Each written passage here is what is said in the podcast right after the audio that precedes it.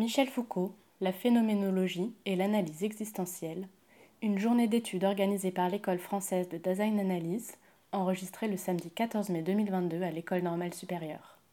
Vous écoutez la première intervention, Foucault et la phénoménologie au début des années 1950, par Philippe Sabot.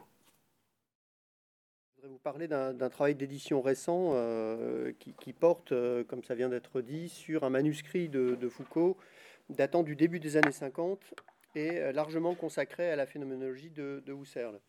Alors, ce manuscrit s'intitule euh, Phénoménologie et psychologie. Euh, il est daté de la main même de, Foucault de 53-54. Et je, précise de, suite aussi que ce travail s'inscrit plus largement dans un programme éditorial des éditions du Seuil consacré à une série donc euh, intitulé Cours et travaux de Michel Foucault avant le Collège de France, donc jusqu'à euh, la fin des années 60. Et ce programme a déjà donné lieu à euh, différentes publications. Le, premier volume, qui est paru en 2018, était consacré à des cours sur la sexualité réalisés entre 64 et 69. Le manuscrit dont je vais vous parler aujourd'hui se situe, lui, dans, un ensemble de cours et travaux réalisés par Foucault au début des années 50, donc c'est une autre période. Euh, et les textes ici portent sur Binswanger et l'analyse existentielle. Euh, c'est Elisabetta qui s'est occupée de cette édition et qui vous en parlera. il porte sur la question anthropologique, donc ça c'est un, un, texte, alors je ne vais pas dire si c'est un cours ou un manuscrit à apparaître euh, début juin euh, sous la, direction éditoriale d'Ariana Sfordini. Et donc ce, texte sur phénoménologie et psychologie dont euh, je voudrais vous parler, qui est paru en novembre dernier.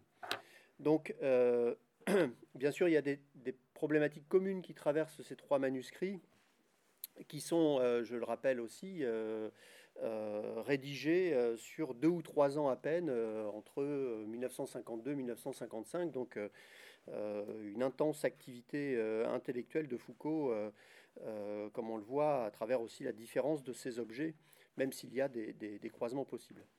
Alors pour présenter phénoménologie et psychologie, je, vais procéder en deux temps. D'abord, je voudrais réinscrire ce manuscrit dans un ensemble d'archives issues du, du, fonds Foucault déposé à la Bibliothèque nationale de France et lié justement à la phénoménologie et à la pensée de Husserl en particulier. Donc ce sera l'occasion de rendre compte de ce que j'appelle le fichier phénoménologique de Foucault au début des années 50. Euh, ensuite, et sur la base de cette recontextualisation euh, du discours phénoménologique de Foucault, euh, je vais me tourner vers un autre enjeu qui concerne cette fois le rapport de Foucault à la phénoménologie, c'est-à-dire la manière dont il s'en approprie certaines thématiques pour leur donner une signification nouvelle. Et donc il s'agira cette fois de, d'éclairer euh, ce que j'appelle le profil phénoménologique de Foucault. Et mon propos s'orientera euh, surtout vers la question qui émerge dans le manuscrit de, Foucault et qu'il singularise d'une certaine façon par rapport au manuscrit contemporain que j'ai mentionné euh, à l'instant. Cette question, c'est celle du monde.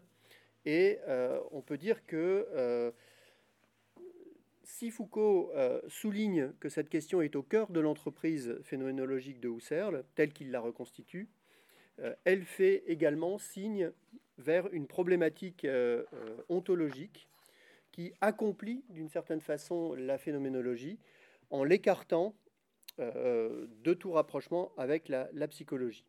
Et ici, on, peut voir, en tout cas moi je, pense voir un, certain écart par rapport aux travaux menés en parallèle au sujet de, de Binswanger. Alors pour commencer, je vais, préciser la nature des archives disponibles dans, ce qu'on pourrait appeler le dossier Husserl. Euh, on peut reconstituer ce dossier à partir des, notes et références de lecture euh, rassemblées dans une boîte d'archives en particulier, euh, même si ça, se dissémine un petit peu, la, boîte numéro 42. ces fiches de lecture, je, le signale, ont, été numérisées et étudiées dans le cadre d'un projet ANR intitulé Foucault fiches de lecture auquel euh, Elisabetta euh, a évidemment participé. Euh, et elles sont disponibles désormais sur une plateforme numérique, Eman, enfin, je le dis comme ça, voilà. Donc, vous, pourrez trouver en fait l'accès aux, références que je vais vous donner en allant sur cette plateforme.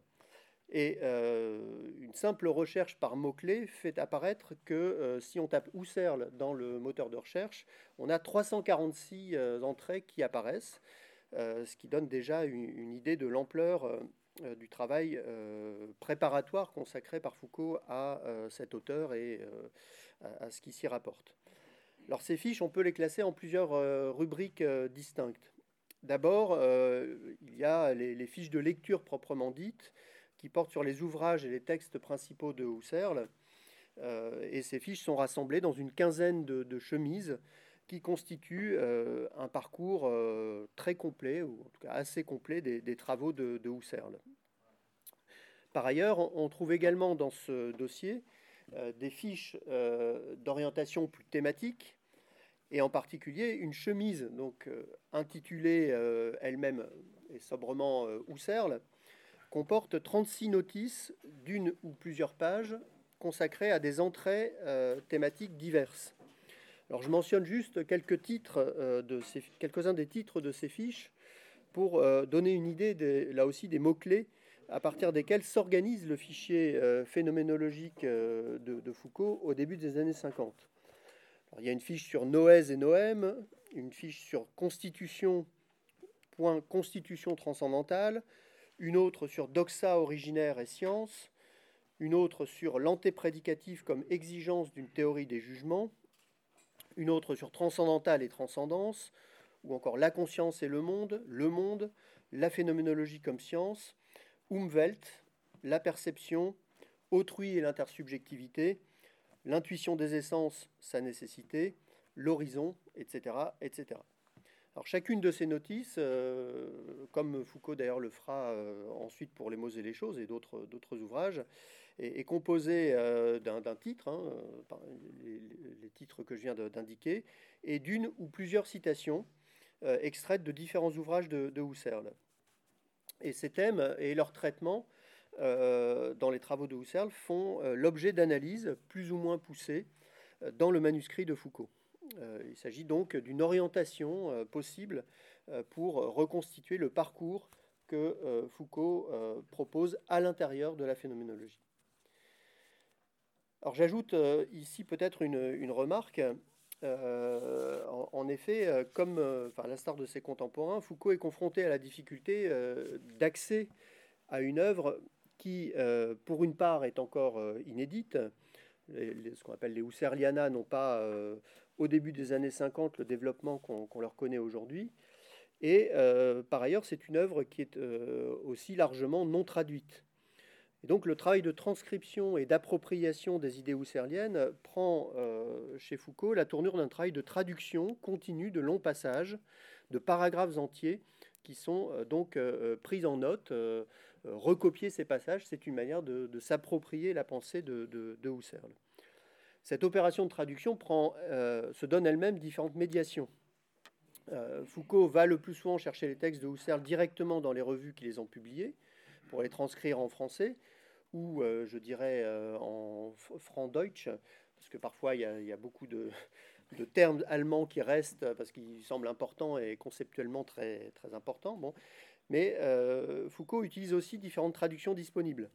Euh, dans une partie euh, du manuscrit de 53-54, il renvoie euh, par exemple au travail réalisé par Paul Ricoeur, qui en, 1950 a réalisé une, traduction des Idéen 1 sous le titre Idées directrices pour une phénoménologie, traduction qui est précédée d'une importante préface du traducteur de Ricoeur, donc qui restitue la genèse et dessine le sens de la phénoménologie transcendantale à partir de ce qu'il appelle une histoire de la pensée de Husserl, des Logische Untersuchungen aux Ideen. Certaines fiches de lecture, euh, en, particulier celles qui sont consacrées aux, leçons pour une phénoménologie de la conscience intime du temps, euh, Zeitbewusstsein, euh, cité comme ça par Foucault, euh, font également l'objet d'une appropriation collective, on peut supposer en tout cas, de, de, la pensée de Husserl, avec notamment l'apport de traduction proposé par euh, Jacques Derrida. dans certaines fiches, hein, on trouve un, passage, des passages reproduits, et en dessous il est indiqué trad J Derrida. C'est l'occasion de rappeler qu'au moment où Foucault s'engage dans la rédaction de son manuscrit sur phénoménologie et psychologie, Derrida réalise, euh, qui, est, un petit peu plus jeune, réalise son mémoire pour le diplôme d'études supérieures consacré au problème de la jeunesse dans la philosophie de Husserl. Et euh, je note euh, en passant que le mémoire de Derrida prend son point de départ dans le même problème, à vrai dire classique, que celui de, de Foucault, le problème du psychologisme et l'interprétation du rapport entre psychologisme et logicisme dans la phénoménologie husserlienne. Euh, Derrida euh, interroge également, euh, dans, ce travail de fin d'étude, le motif transcendantal en tant qu'il éclaire et qu'il oriente une certaine histoire de la philosophie. Et surtout, enfin du point de vue du, travail éditorial que j'ai pu réaliser, Derrida propose à la fin de son mémoire une importante bibliographie où on peut retrouver jusque dans la littérature secondaire euh, la plupart des références mobilisées par Foucault dans sa propre recherche. Alors j'ajoute, euh, enfin je, signale euh, un dernier ensemble de fiches et de, références à première vue disparates, mais qui constituent une part importante du corpus que Foucault a, a constitué pour écrire son essai sur phénoménologie et psychologie en 53-54. Ces références sont issues de la littérature secondaire, que euh, Foucault avait à sa disposition. Et elles permettent euh, déjà en un sens de préciser le profil de sa phénoménologie, de son appropriation de l'œuvre et de la pensée husserlienne, en fournissant euh, aux lecteurs d'aujourd'hui une sorte de grille de lecture.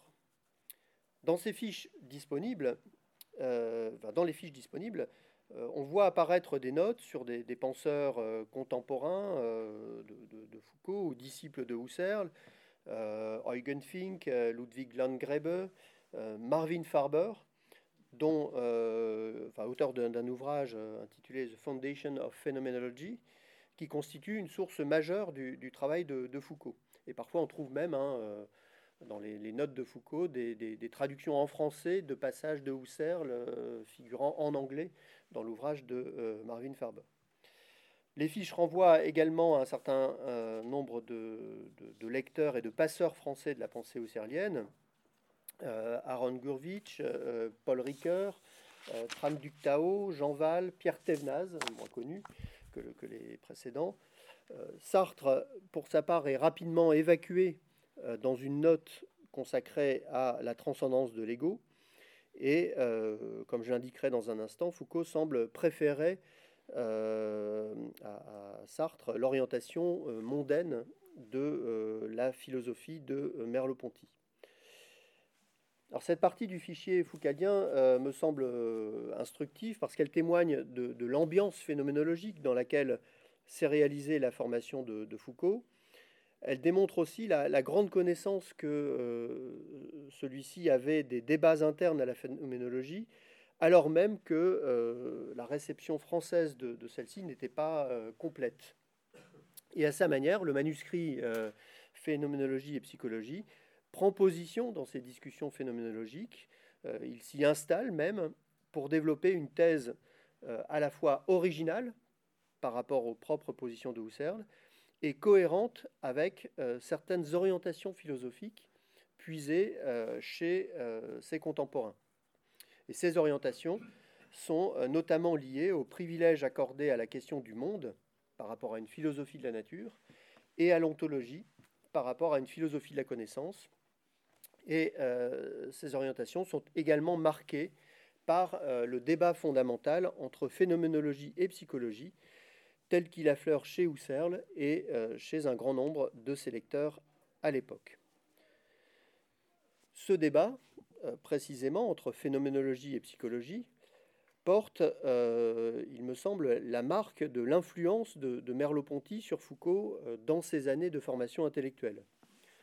alors on le perçoit nettement à partir de notes plus développées qui se trouve d'ailleurs dans la même boîte euh, d'archives que le manuscrit de 53-54, et qui sont consacrés pour une large part à l'exploration des rapports entre phénoménologie et psychologie et à la confrontation entre Husserl et Merleau-Ponty.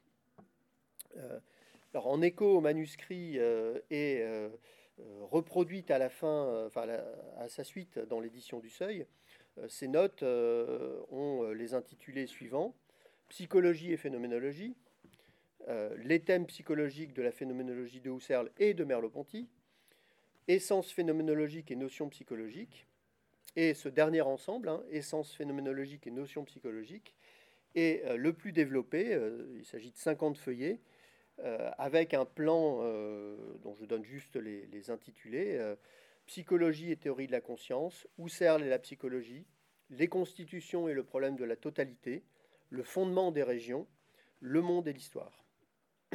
Alors, il est difficile d'établir euh, de manière certaine le, statut de, ces notes. Hein, euh, euh, parfois, on, peut être sûr que ce sont des notes de cours, parce qu'il y a des, fiches qui sont mentionnées et qu'on peut trouver dans les, archives et, qui ont pu être distribuées lors de, cours. parfois, on peut imaginer que ce sont des sortes d'esquisses de plans détaillés de, travaux, de, de, ce qui deviendra justement le manuscrit euh, Phénoménologie et, Psychologie.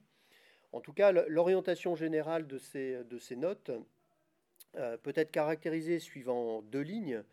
Euh, pour une part, elles correspondent à un effort pour ressaisir l'héritage phénoménologique de Merleau-Ponty, dont Foucault, au même moment, suit les enseignements au Collège de France.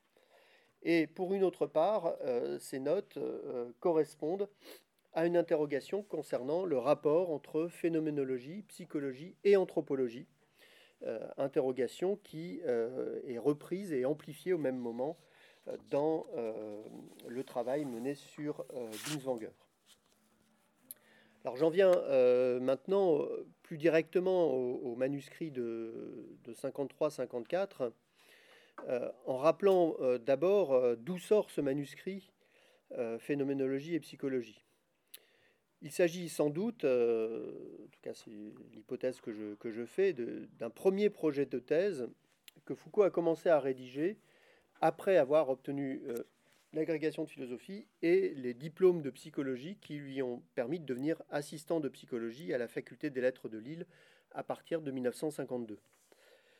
Alors voilà comment euh, Foucault présente ce projet et euh, même son avancée spectaculaire hein, dans, une lettre qu'il adresse euh, en octobre 1954 à son ami Jean-Paul Aron, qui était alors en poste au lycée de, Tourcoing, à côté de, Lille. Donc Foucault écrit ceci. La thèse est passée en deux mois du néant à la 150e page. le manuscrit fait 154 feuillets, donc on peut imaginer que c'est bien de ça dont il est question. Je suis moi-même fort surpris de ce livre champignon non seulement de sa croissance, qui exige bien des retouches, mais aussi de sa tournure. Il a pris tout de suite l'allure d'une interrogation sur la notion de monde dans la phénoménologie, qui m'a mené à toute une interprétation de Husserl, qu'on dira certainement heideggerienne, mais qui ne l'est pas, je crois. Je me demande en tout cas comment j'ai pu jouer au psychologue pendant plusieurs années. on peut noter d'après cette lettre, euh, euh, alors qui peut-être n'a jamais été envoyé, mais c'est une autre question. En tout cas, la lettre euh, a bien été écrite. On peut noter que d'après cette lettre, l'intérêt porté à la philosophie paraît avoir l'avoir définitivement emporté sur les études de psychologie, comme si la phénoménologie avait été un, antidote efficace. donc c'est un champignon pharmacone hein, qui a empoisonné la, psychologie euh, et qui a été euh, en même temps un remède pour, Foucault. Alors ce dernier point euh, sur phénoménologie psychologie n'est pas, n'est pas qu'anecdotique, puisqu'il permet de, situer l'intérêt de, Foucault pour la phénoménologie dans le contexte d'une défiance à l'égard de la psychologie. Cette défiance, je dirais qu'elle s'élabore dans deux directions. La première concerne la psychologie comme discipline scientifique, qui mérite d'être interrogé sur sa trajectoire historique et sur ses présupposés épistémologiques, marqués, euh, euh, selon Foucault, par une tendance positiviste et naturaliste. Cette interrogation, elle, se trouve déployée euh, en particulier dans, un article publié en 1957, mais rédigé en, 1954, sur la psychologie de 1850 à 1950, euh, article qui est repris dans euh, les dix et écrits. La seconde direction de, réflexion, de travail, retient davantage mon attention. Elle concerne le rapport entre psychologie et phénoménologie tel qu'il se dessine à partir du manuscrit consacré à Binswanger et tel qu'il se prolonge jusque dans le manuscrit consacré à Husserl et euh, encore dans euh, cette série de notes euh, que j'ai mentionnées et qui tournent presque obsessionnellement autour du rapport entre psychologie et phénoménologie. pour donner un aperçu très rapide hein, des coordonnées du problème qui intéresse Foucault, on peut s'arrêter un instant sur un passage précis du manuscrit consacré à, Binswanger et l'analyse existentielle, euh, dont je dirais pas grand-chose par ailleurs parce qu'Elisabetta va en parler. Dans, ce passage que j'ai en tête, euh, Foucault désigne lui-même l'entreprise phénoménologique euh, par l'expression psychologie phénoménologique ou encore psychologie aïdétique. Et il situe la phénoménologie dans la droite ligne d'un retour au vécu, euh, euh, qu'il présente en tout cas comme tel euh, dans, ses premières pages de Binswanger et l'analyse existentielle. Et la phénoménologie est envisagée d'abord à ce titre hein, comme une science eidétique de la conscience.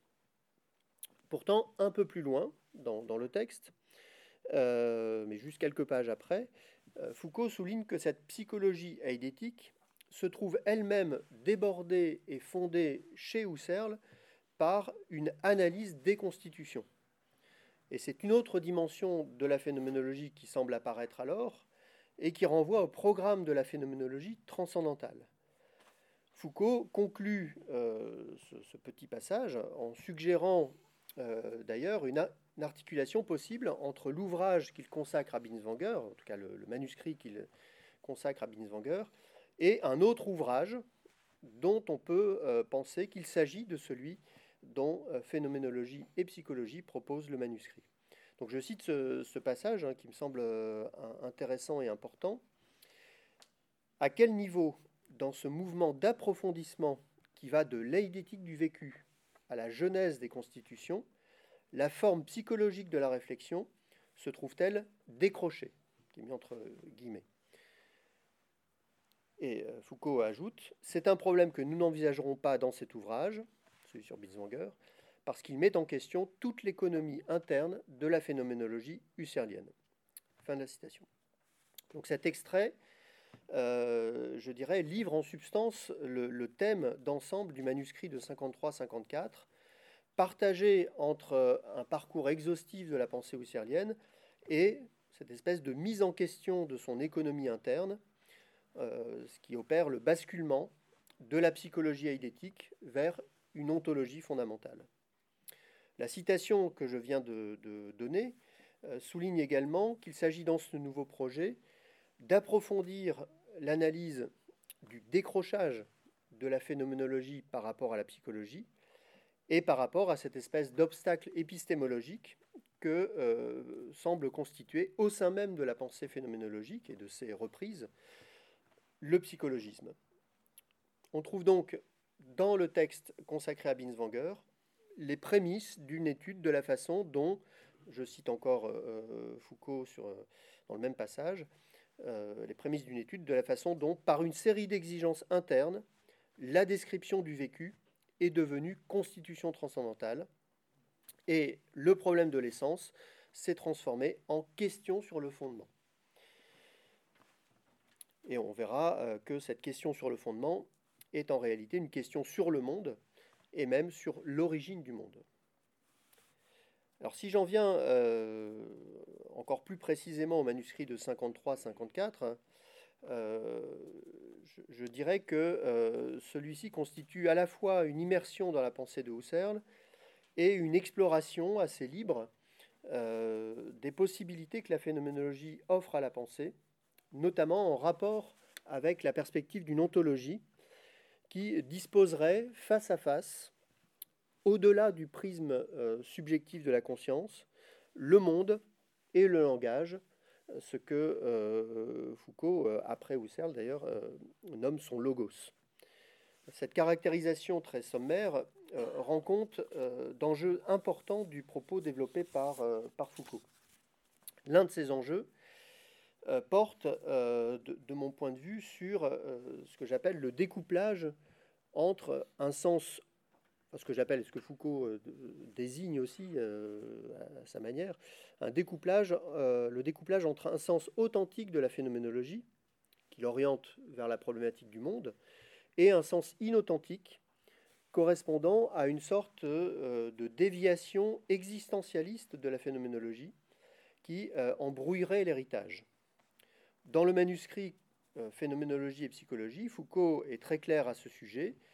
Pour lui, l'existentialisme, hein, il le dit noir sur blanc, n'est pas l'héritage de la phénoménologie, mais il témoigne plutôt de l'oubli de cet héritage et de ce qu'est la phénoménologie dans son sens véritable.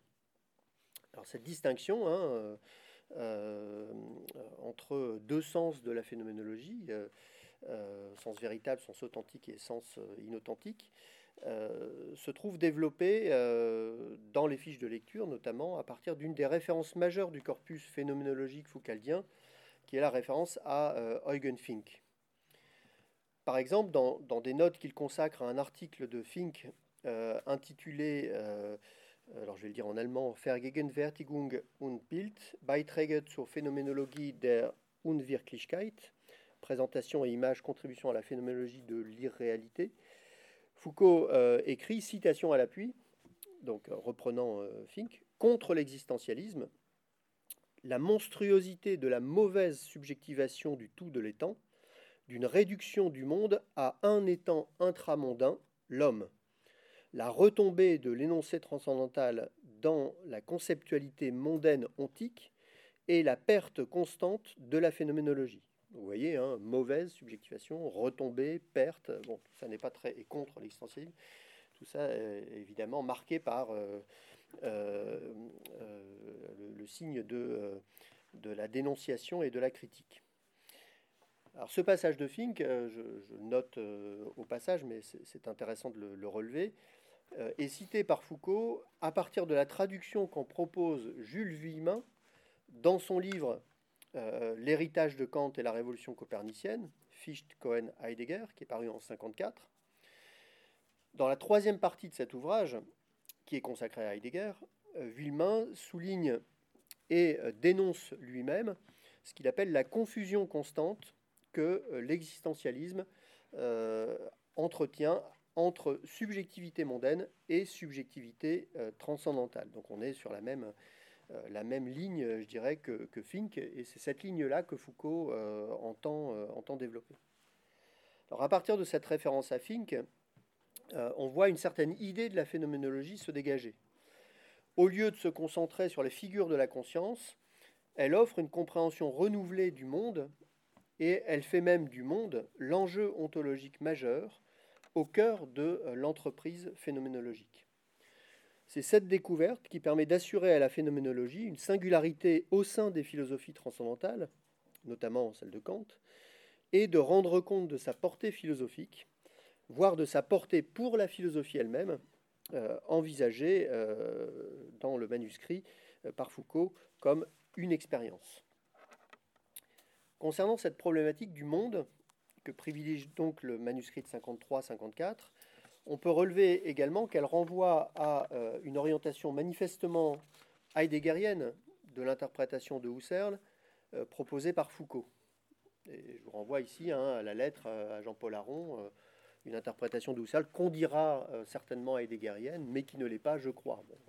ça, flotte un peu, mais on peut rappeler d'abord qu'en 1950, Walter Bimmel, qui est alors collaborateur scientifique des archives Husserl de Louvain, a publié un ouvrage entier consacré au concept de monde chez Heidegger.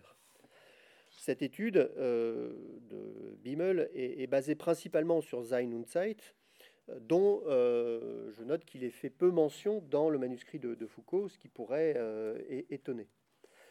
mon hypothèse, c'est que ce qui intéresse et jusqu'à un certain point fascine Foucault, c'est surtout le débordement possible de la phénoménologie vers une ontologie, à la faveur de son décrochage par rapport à la psychologie. Euh, Foucault parle souvent d'approfondissement ou même de radicalisation, à la suite d'ailleurs de Pierre Thévenaz ou de, Paul Ricoeur. Et euh, ce mouvement euh, donc de débordement, d'approfondissement, de, radicalisation correspond à la démarche heideggerienne et correspond également à l'interprétation critique que Heidegger a pu faire de Husserl dans ces conditions, même si la référence à Heidegger n'est pas très présente dans le manuscrit, hein, j'ai compté quatre mentions de Heidegger sur 154 feuillets, c'est très peu, euh, il semble bien que cette euh, référence oriente quand même en sous-main le, propos de Foucault euh, dans son parcours de l'ensemble de l'œuvre de Husserl et dans son analyse des héritages de la phénoménologie, qui ne sont donc pas à chercher du côté de l'existentialisme, mais bien du côté de cette ontologie coïncide avec une philosophie du monde et euh, son sens d'être. Pour le dire dans les termes mêmes de Foucault, euh, donc là je, cite euh, son manuscrit, si la phénoménologie a pu engager le remplacement d'une problématique de la nature par une problématique du monde, ce mouvement appelle à son tour son propre prolongement dans ce que Foucault appelle le dépassement d'une philosophie du phénomène dans une philosophie de l'être. Cette orientation générale de l'analyse, qui replace la préoccupation du monde au cœur de la phénoménologie, permet aussi de réévaluer, euh, il me semble, la place de la pensée de Merleau-Ponty dans euh, ce dispositif phénoménologique d'ensemble. Alors cette place, euh, je dirais qu'elle est instable et qu'elle témoigne sans doute d'une ambiguïté non résolue dans l'analyse de Foucault au début des années 50. En un sens, en effet, euh, la phénoménologie de la perception, telle que l'amène euh, Merleau-Ponty, euh, semble devoir être versée du côté d'une philosophie du vécu qui enracine le sens dans la disposition intentionnelle de la conscience. Foucault écrit même, à ce moment-là pour prendre ses distances par rapport à Merleau-Ponty, il cherche à découvrir le sens transcendantal à l'intérieur même des structures aïdétiques de la conscience. Mais dans le même temps, et dans ses notes de lecture, euh, Foucault peut relever, notamment à partir de l'étude que Pierre Thévenaz a consacrée à la pensée de Merleau-Ponty en 1952, une position qui est plus en phase avec celle qu'il cherche à défendre dans son manuscrit. Donc je cite euh, euh Thévenaz, euh, cité par Foucault dans ses fiches, enfin transcrit par Foucault dans ses fiches, la position de Merleau-Ponty implique que la conscience n'est plus première, si centrale soit-elle, comme toujours en phénoménologie. On voit que c'est déjà un petit peu euh, ambigu. Le véritable transcendantal, c'est le monde. Citation de la phénoménologie de la perception à l'appui. Et non plus l'être, comme pour Heidegger, ni la conscience, comme pour Sartre. Merleau-Ponty fait de l'être au monde de Heidegger, plus originaire que la conscience, le véritable aboutissement de la réduction husserlienne. Fin de la citation. Donc on voit que cet accent mis sur l'être au monde correspond bien à la lecture que Foucault fait de Heidegger, que ce soit la lecture directe de Sein und Zeit ou euh, l'appréhension de cet ouvrage à partir d'un article euh, très important de Ludwig Landgrebe, euh, transcrit également dans le fichier foucaldien. cet article s'intitule Husserls Phänomenologie und die Motive zu ihrer Umbildung. la phénoménologie de Husserl et les raisons de sa transformation, de son remaniement. La troisième partie de cette étude porte sur Heidegger et le problème d'une limite de la méthode phénoménologique.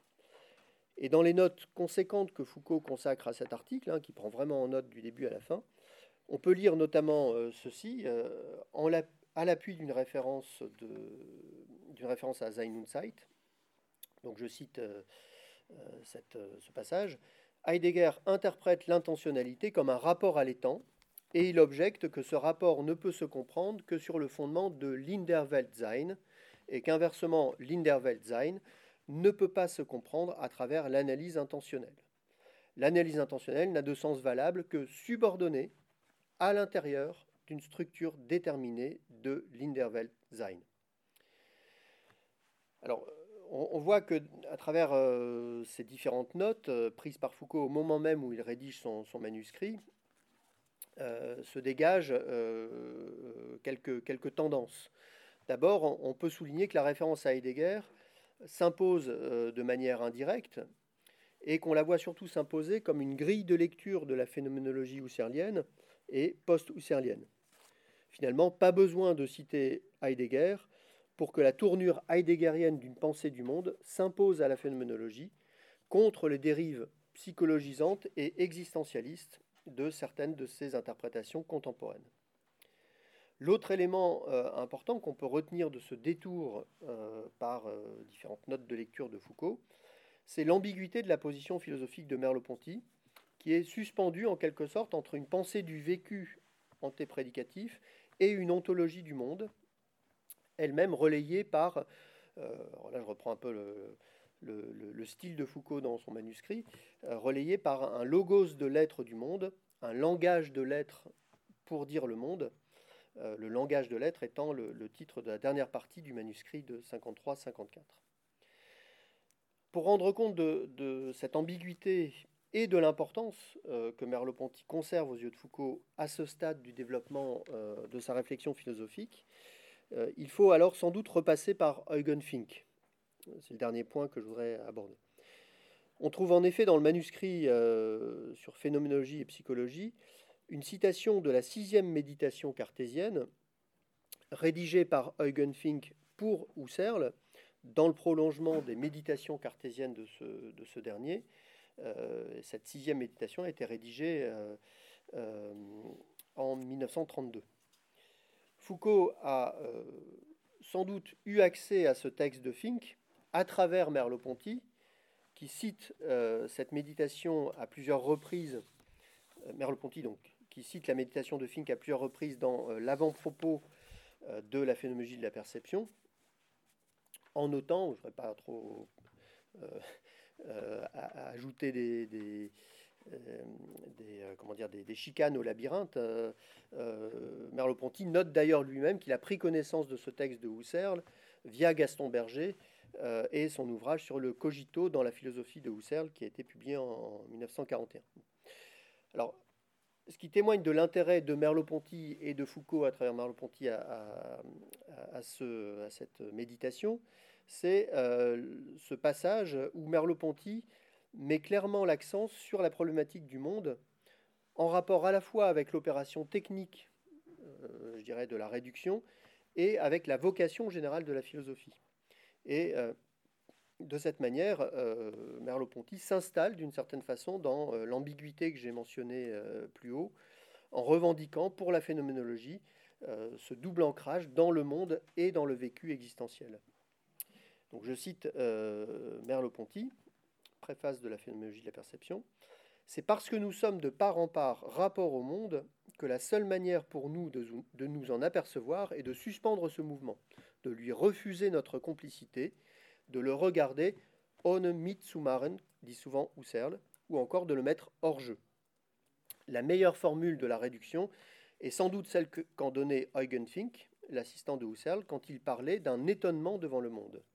La réflexion ne se retire pas du monde vers l'unité de la conscience comme fondement du monde, elle prend recul pour voir jaillir les transcendances, elle distend les fils intentionnels qui nous relient au monde pour les faire paraître, elle seule est conscience du monde parce qu'elle le révèle comme étrange et paradoxal.